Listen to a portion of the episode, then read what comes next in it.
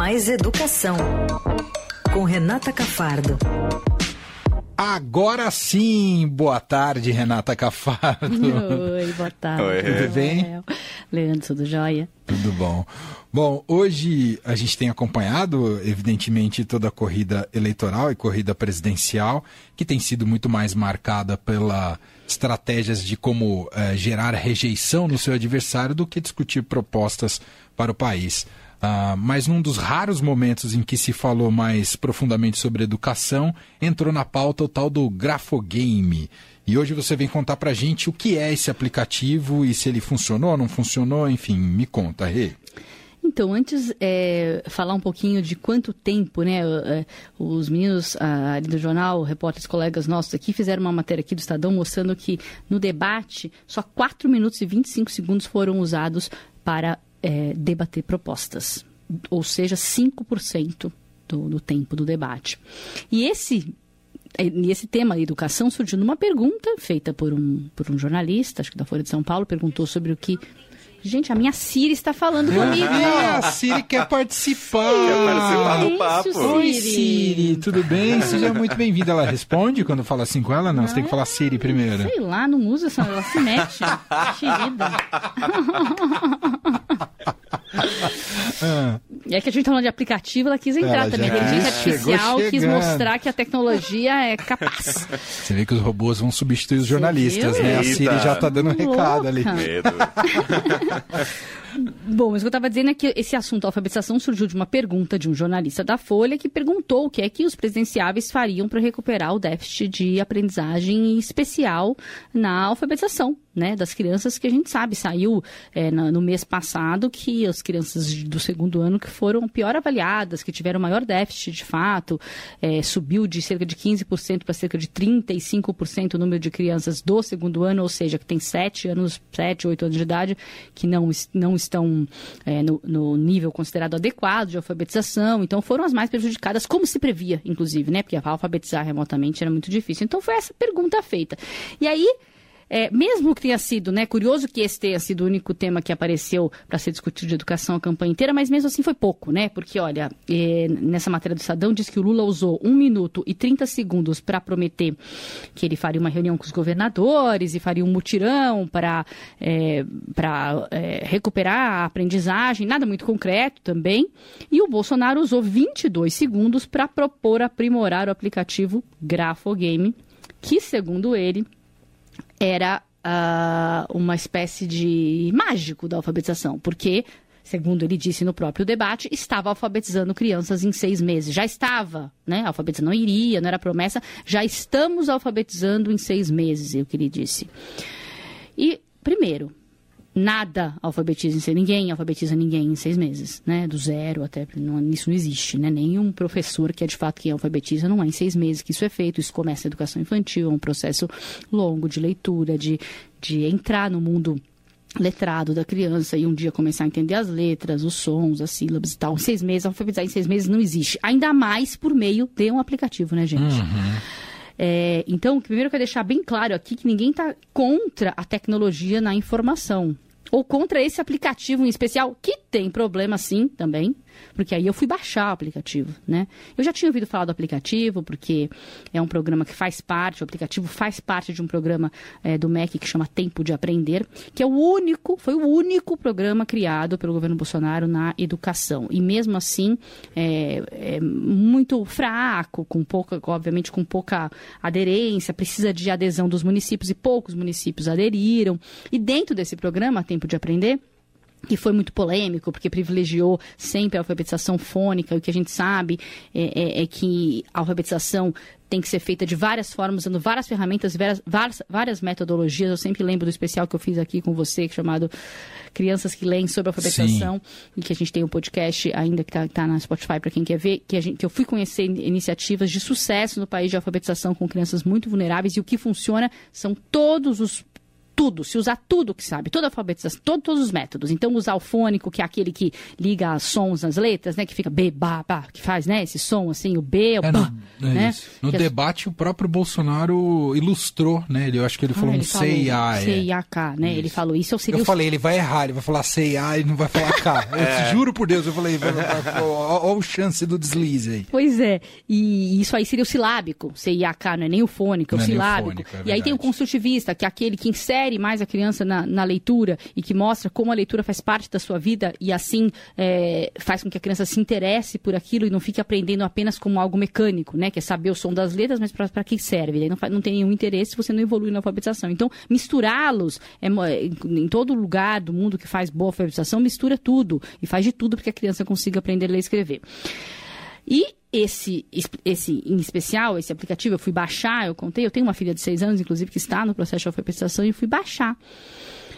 E não é que eu tenho a, a surpresa de ver que um do, uma das atividades do, do aplicativo, que eu pessoalmente não gostei como mãe, porque e como conhecedora, um pouco, não sou educadora, mas conhecedora da educação, porque eu achei que a, a interface dele não é legal, a, o design dele não é legal, os desenhinhos, assim, não, você não consegue apertar do jeito que você quer apertar, eu tentei apertar, tem que, tem que andar um bonequinho até uma estrelinha. Daí quando chega nessa estrelinha, chega uma atividade. E as atividades são assim, é, colocar Qualquer um que está nos ouvindo pode baixar, tá? Tá em, tá em todo. É, é, é, gratuito esse, esse Grafogame. Pode baixar para ver o que acha e ter a sua opinião. Mas aí você, quando você chega nessa estrelinha, você vai para um exercício que é tipo.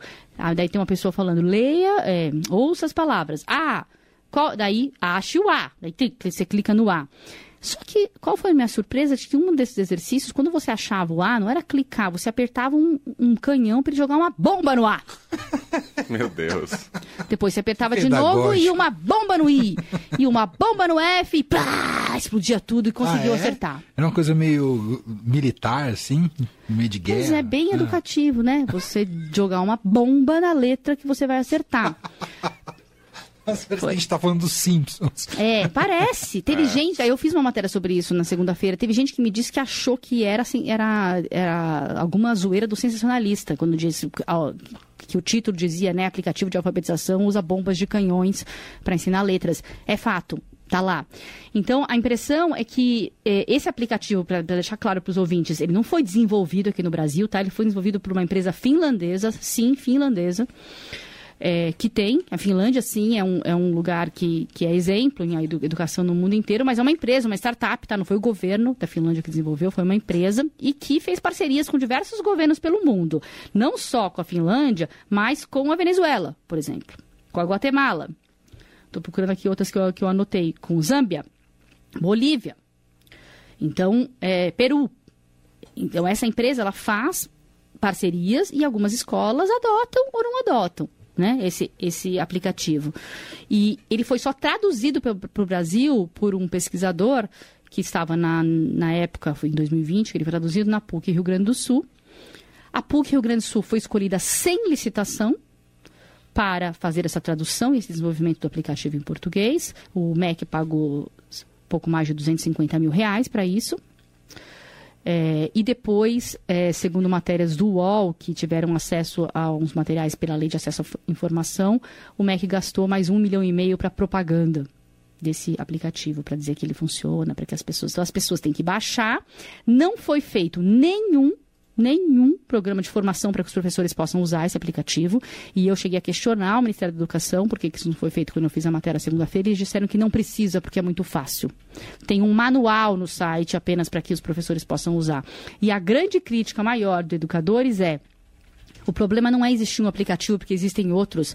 Eu até conversei com o secretário do, de Educação do Ceará, o do Ceará, do, de, de Sobral, no Ceará, e eles têm um aplicativo lá chamado Luz do Aprender, que eu particularmente achei muito mais interessante, porque tem atividades para as crianças, por exemplo, criarem listas.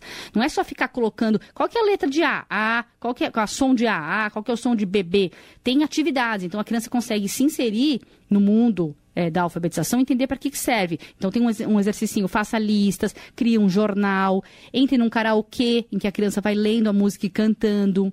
É só assim que você se alfabetiza de verdade. Tem livros, tem uma biblioteca com livros dentro desse aplicativo do Ceará, que foi desenvolvido pela Universidade Federal do, do Ceará também. Legal. Então, existem várias formas da educação e ela, da tecnologia entrar na educação e ela precisa entrar, porque a gente não pode se distanciar, distanciar a educação do, do contexto que as crianças vivem. E esse contexto é o da tecnologia. E, e importante, ela tem que fazer parte, ela é um dos recursos, assim como a lousa é um recurso, o livro é um recurso. Quem alfabetiza mesmo é o professor. Né? E o recurso tecnológico tem que tomar muito cuidado, tem que ser usado por pouco tempo. Você não pode pedir para uma criança ficar uma hora no aplicativo é, é, sabendo o som das letras, por melhor que seja o aplicativo. São 15 minutos, no máximo. E até o Milton Ribeiro, o ex-governador, Ministro. o ex-ministro da Educação, que foi preso, depois solto, acusado de, de desvio de verbas, é, de acordo com, com os pastores, né, do que pediam os pastores no MEC. Ele, quando lançou o aplicativo, disse isso. Só 15 minutos, hein? Ele mesmo falou. Como é que o governo, como é que o presidente Bolsonaro pode mencionar num debate como uma política educacional algo que o próprio ministro disse que só é para durar 15 minutos por dia? Ou seja, não é uma política. Né? Quando ele foi questionado sobre qual seria a política, ele trouxe o grafogame.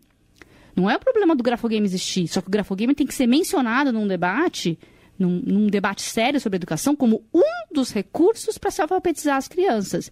Eu tenho minhas questões pessoais que eu não gostei do grafogame, vi outros, conversei com especialistas que acham que poderia ter se escolhido um outro aplicativo, não entendem porque é que escolheu esse aplicativo e fez sem licitação a tradução para o Brasil. Por quê? Não se fez uma concorrência? Tem vários aplicativos no mercado mundial uhum. sobre isso. Uhum. Foi esse o escolhido, ninguém sabe por quê. Mas o problema não é o aplicativo. Por mais que ele tenha tiro de canhão, o problema é entender que um aplicativo é uma política educacional. Não é uma política educacional. E o, e, o, e o, presidente da República não pode estar apresentando isso como política educacional. E foi isso que ele fez no debate. Né? Ele teria que apresentar, nós estamos fazendo formação de professores para alfabetizar mais rápido, nós estamos fazendo, é, compramos não sei quantos livros, é, várias políticas que ele poderia apresentar, e o aplicativo. Uhum, uhum. Né? Não existe. Um apoio, não né? existe nenhum, nenhum país do mundo que use um aplicativo ou que está pensando num aplicativo para ser só a espinha dorsal do seu, da sua política educacional de alfabetização. Isso é um absurdo. É uma coisa marqueteira que ele quis usar ali para mostrar, olha aqui, nós estamos resolvendo com o celular, para as pessoas, para pais desavisados em casa pensarem, é legal, né? Meu filho adora o celular, quem sabe ele não aprende no celular. Ok, é algo adjacente, seu filho pode usar, ninguém está condenando. Inclusive tem esses aplicativos de aprender inglês, Duolingo. Uhum, Meu filho sim. adora usar isso. É. Minhas filhas também. Então, para aprender inglês, para aprender um monte de coisa. Só que eu conversei inclusive com um especialista em, em tecnologia para educação de Colômbia, o Paulo Brickstein, que é um grande especialista brasileiro que está tá num laboratório de Colômbia sobre tecnologia na, na educação, e ele disse que esses, essa gamificação, né, que Duolingo, aplicativos trazem para a educação, essa gamificação às vezes cansa a criança, por isso que não pode ser muito tempo. Chega uma hora que a criança já consegue tapear o game de um jeito que ele ganha as recompensas, as estrelinhas, as moedinhas, seja o que for, mesmo sem aprender nada. Você já tapeia. O que, que você faz? Você vai tentando todas as respostas. A criança vai tentando todas as respostas até que ela acerta e ganha a moedinha. Entendi. Porque não importa aprender, aperta, importa a recompensa a ali no aplicativo. da recompensa. E a criança consegue tapear, né? Ele que estuda muito isso diz, acontece. Então você não pode se, se apropriar é, e, e, se, se colocar, colocar todas as suas forças num aplicativo. Ele pode ser uma ajuda para chamar atenção, para não sei o quê. Agora, quando o presidente é questionado qual que é a política dele para isso, ele cita um aplicativo, é, é, é, essa crítica que a gente faz, Sim. né? É, a gente fez essa matéria, muita gente questionou. Eu recebi, olha, um monte de mensagem no Instagram de gente que provavelmente é apoiador do governo Bolsonaro, do, do presidente, aqui na eleição, dizendo que absurdo, que se critica tudo. Nós não estamos criticando o aplicativo. Eu, de fato, acho que o aplicativo não tem qualidade. Mas pode ser melhorado, pode ser. Só que o problema não é o aplicativo. É a política é, pública. É, e também não ser. é uma escolha editorial, uh, não, é nem escolha editorial, não tem nada a ver com escolha de lado político, eleitoral. É somos... uma análise sobre que tipo de política pública está sendo ofertada à população brasileira em relação a esse déficit educacional de alfabetização. Claro, Ponto. É isso. Nós estamos discutindo e, e, e, ouvindo especialistas nesse sentido, né?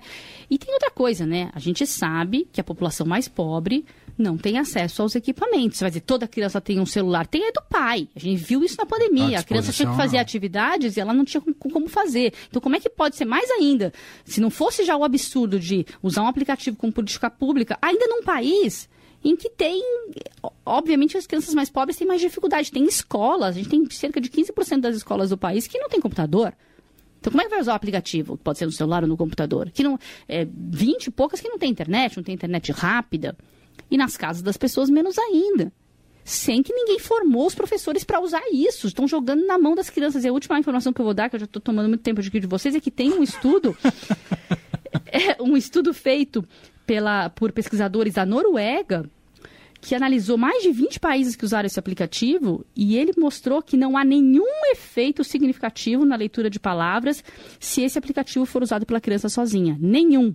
Só há um leve, um leve efeito se ele é usado com uma, uma interferência muito forte de adultos, ou seja, de professores. Então, esse estudo, publicado numa revista internacional é, de alfabetização, ele sugere que ele seja usado na sala de aula, pelos professores. Mas os professores não estão formados no Brasil para usar isso. Uhum. O Ministério não, não os ensinou a usar esse aplicativo. Então, da maneira como ele está sendo proposto, ele é mais ineficaz ainda, que está sendo assim, faz em casa sozinho com Solto. seus pais, entendeu? Então, sem essa intervenção do adulto, a criança vai ficar brincando e fazendo essas tapiações que eu te falei. Ah, aperta todas as respostas, uma hora certa, ganha as moedinhas, ganha as estrelinhas. Que tá aprendendo o quê?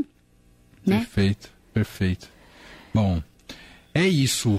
Ou seja, se você, aí sim, no seu processo de julgamento para as eleições, eh, você leva em conta propostas na área da educação, é importante olhar para os programas dentro daquilo que trazem os programas dos candidatos aí para definir seu voto. É, e eles trazem ficar... pouco, viu, Emanuel? Pouco, assim, né? Muito pouco, só por cima. Então, aproveitar os debates para essa discussão. Foi interessante que a educação, pelo menos, entrou, entrou, no debate. A gente pode trazer esse tema da alfabetização, né? De como uhum. se alfabetizar uhum. a criança, mas ficar de olho no que no está se propondo nesse sentido, né? É seja é em debate, seja em, em, em propaganda, em programas e nas, nas, redes sociais, porque se oferece coisa também nas redes sociais, né? tem que ficar de olho, porque a educação, Perfeito. nós estamos vivendo uma crise educacional, como eu sempre falei aqui para vocês, pós-pandemia, e precisa que o próximo é. governo resolva essa crise. É isso. Muito bom.